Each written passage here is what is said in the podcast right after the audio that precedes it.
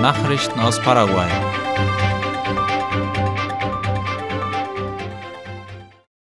Letzte Vorbereitungen für das Mercosur-Treffen in Asunción. Paraguay, das den vorläufigen Sitz des Mercosur innehat, ist am Donnerstag Gastgeber des neunten Gipfeltreffens der Staatschef des gemeinsamen Marktes des Südens Mercosur, wie La Nation schreibt. Die Veranstaltung findet zum ersten Mal seit der Pandemie in Anwesenheit der jeweiligen Landesvertreter statt, anstatt virtuell. Das Haupttreffen wird in der Stadt Luque in der Kongresshalle des südamerikanischen Fußballverbandes CONMEBOL abgehalten. Das Kommando der Streitkräfte hatte zuvor verkündet, dass in diesen Tagen spezielle Sicherheitsvorkehrungen getroffen werden. Erwartet werden der argentinische und der uruguayische Präsident Alberto Fernandez und Luis Lacalle Pou sowie Brasiliens Staatschef Jair Bolsonaro und Gastgeber Mario Abdo Benitez. Eines der zentralen Themen, die von den Mitgliedsländern erörtert werden, sind die Verhandlungen Uruguays mit China, die parallel zum Block geführt werden. Die diesjährige Expo Rueda hat begonnen. Im Rahmen der Expo Mariano Roque Alonso ist gestern die Messe mit dem Titel Expo Rueda 2022 eröffnet worden. Wie IP Paraguay und La Nation schreiben, nehmen daran mehr als 700 Geschäftsleute aus 28 Ländern teil, sowie 600 Unternehmen. Bei der Eröffnungsfeier waren Gruppen aus unter anderem Argentinien, Belgien, Bulgarien, Chile, Frankreich und Indien zugegen. Die Geschäftsrunden, die auch virtuell auf der Internetseite des Events übertragen werden, enden heute. Auf dem Programm stehen Vorträge über die Makila-Regelungen, über Entwicklungen in der Agrar- und Fleischindustrie sowie über Investitionen in Immobilien und den Aktienmarkt. Koreanisches Institut für Automobiltechnik will hierzulande ein Zentrum für Autoteile errichten. Seit gestern sind Vertreter des südkoreanischen Instituts für Automobiltechnologie KATEJ zu Gast in Paraguay um den Bau eines Produktionszentrums für Autoteile in Paraguay voranzutreiben. Laut der staatlichen Nachrichtenagentur IP Paraguay wird das künftige Zentrum im Sitz des Technologieparks Itaipu in Hernandarias eingerichtet. Bei dem Projekt handelt es sich um eine Zusammenarbeit zwischen CATEJ und der paraguayischen Regierung zur Entwicklung der Herstellung von Autoteilen für Elektroautos. Die offizielle Präsentation des Technologiezentrums findet morgen um 14 Uhr statt.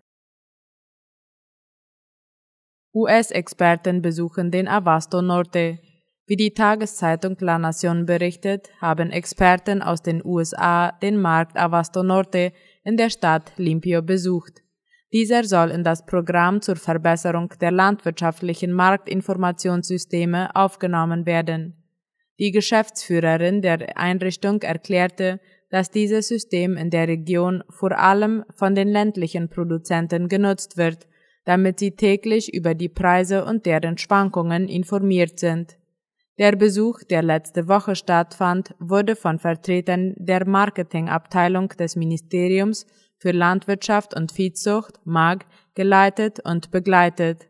Den Avasto Norte in der Stadt Limpio gibt es seit etwa zehn Jahren. Für nächstes Jahr ist die Eröffnung eines Marktes mit Namen Abasto Este in Mingaguasu geplant. Nachrichten aus aller Welt.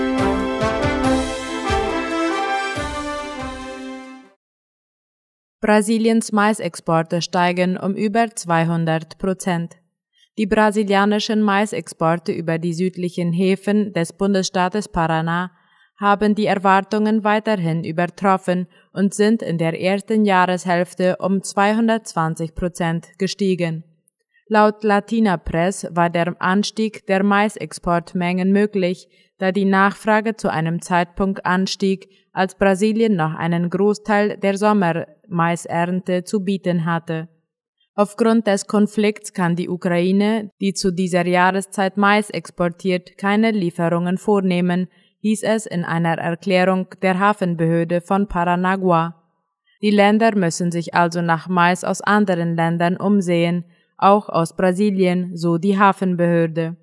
Die Daten deuten darauf hin, dass das Nachbarland in diesem Jahr rund 37,5 Millionen Tonnen Mais exportieren wird, was eine Steigerung von 80 Prozent gegenüber dem vorigen Jahr entspricht.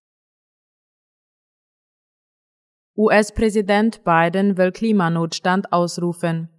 US-Präsident Joe Biden will einem Zeitungsbericht zufolge möglicherweise noch diese Woche einen nationalen Klimanotstand ausrufen. Wie der ORF schreibt, hätte seine Regierung damit etwas mehr Spielraum, Gelder zu mobilisieren, saubere Energien zu fördern und weitere Maßnahmen für den Kampf gegen den Klimawandel durchzusetzen. Die USA sind nach China weltweit der zweitgrößte Verursacher klimaschädlicher Gase. Der Grund, einen Notstand auszurufen, sei das erneute Scheitern eines milliardenschweren Klima- und Wirtschaftspakets im Senat, heißt es. In der Parlamentskammer ist Biden aufgrund einer hauchdünnen Mehrheit auf die Stimmen aller Demokraten angewiesen. Putin in Teheran eingetroffen. Der russische Präsident Wladimir Putin ist zu einem Gipfeltreffen mit seinen iranischen und türkischen Amtskollegen in der iranischen Hauptstadt Teheran eingetroffen, wie der ORF meldet. Bilder des Staatsfernsehens zeigten den russischen Präsidenten heute im Hauptstadtflughafen Mehrabad. Der türkische Staatschef Recep Tayyip Erdogan traf sich zuvor bereits zu Gesprächen mit dem iranischen Präsidenten Ibrahim Raisi und dem obersten Religionsführer Ayatollah Ali Khamenei. Bei dem Gipfeltreffen der drei Staatschefs sind Gespräche über die Lage im Bürgerkriegsland Syrien geplant. Die drei Staaten haben bereits in der Vergangenheit über Syriens Zukunft verhandelt. Russland und der Iran unterstützen die syrische Regierung, die Türkei wiederum ist mit der Opposition verbündet. Beobachter erwarten, dass auch der russische Krieg in der Ukraine thematisiert wird. Zelensky entlässt weitere hohe Geheimdienstoffiziere. Der ukrainische Präsident Volodymyr Zelensky hat im Zuge seiner angekündigten Personalprüfungen weitere ranghohe Geheimdienstmitarbeiter entlassen, wie der ORF meldet. Laut einem heute veröffentlichten Dekret entließ der Staatschef Volodymyr Horbenko als Vizechef des Heimdienstes SBU. Zudem wurden in fünf Gebieten die Regionalchefs ausgetauscht. Für den seit Ende Mai vakanten Posten im ostukrainischen Charkiw ernannte er einen neuen Regionalchef. Am Sonntag hatte der ukrainische Präsident seinem Jugendfreund Ivan Bakanov als SPU-Chef gefeuert. Das Parlament in Kiew bestätigte heute die Entlassung. Schlägerei in einem ecuadorianischen Gefängnis hat Tote und Verletzte gefordert. Mindestens 13 Häftlinge wurden getötet und zwei verletzt, als in einer Haftanstalt in Santo Domingo de los Tlachiles eine Schlägerei zwischen Häftlingen ausbrach, teilte die nationale Strafvollzugsverwaltung gestern laut CNN mit. Die ecuadorianische Regierung mobilisiert die öffentlichen Kräfte nach neuen Störungen der Ordnung in vier Gefängnissen.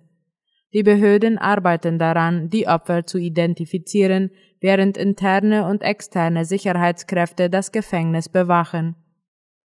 Nach Angaben der Behörden wurde die Ordnung sowohl innerhalb als auch außerhalb des Gefängnisses wiederhergestellt. Das ecuadorianische Gefängnissystem ist seit dem Ausbruch der Covid-19-Pandemie von einer Sicherheitskrise betroffen, die auf Überlebung und die Präsenz organisierter krimineller Gruppen in den Gefängnissen zurückzuführen ist. Bei mehreren Unruhen und Zusammenstößen kamen 2021 und im ersten Halbjahr dieses Jahres Hunderte von Häftlingen ums Leben. Nach Protesten verbietet Belarus Gewerkschaften. Das autoritär regierte Belarus hat nun auch die Arbeit unabhängiger Gewerkschaften verboten, wie der ORF schreibt. Fast zwei Jahre nach den Massenprotesten gegen Machthaber Alexander Lukaschenko begründeten die Justizbehörden ihre Entscheidung mit extremistischen Aktivitäten mehrerer Gewerkschaftsführer und Mitglieder. Die Gewerkschaften hätten sich an einer Eskalation der Lage beteiligt, teilte die Generalstaatsanwaltschaft heute in Minsk mit. Nach der umstrittenen Präsidentenwahl am 9. August 2020 hatte sich Lukaschenko erneut zum Sieger ausrufen lassen. Das führte zu Massenprotesten, die von den Sicherheitskräften brutal niedergeschlagen wurden.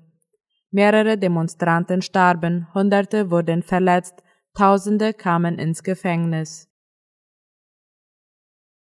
Hitze in Süd- und Westeuropa. Großbritannien knackt den Hitzerekord. Erstmals werden in Großbritannien mehr als 40 Grad gemessen, wie die Tagesschau schreibt. In Spanien, vor allem in Zamora, wüten schwere Waldbrände. In den Niederlanden wird Streusalz eingesetzt, um Straßen und Brücken zu kühlen.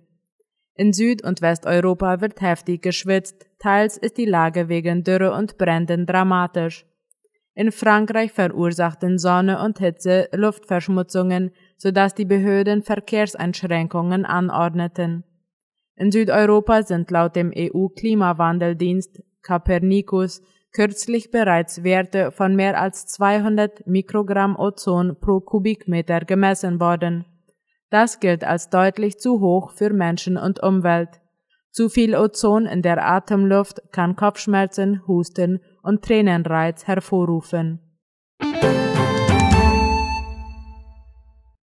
Soweit die Mittagsnachrichten heute am Dienstag. Auf Wiederhören.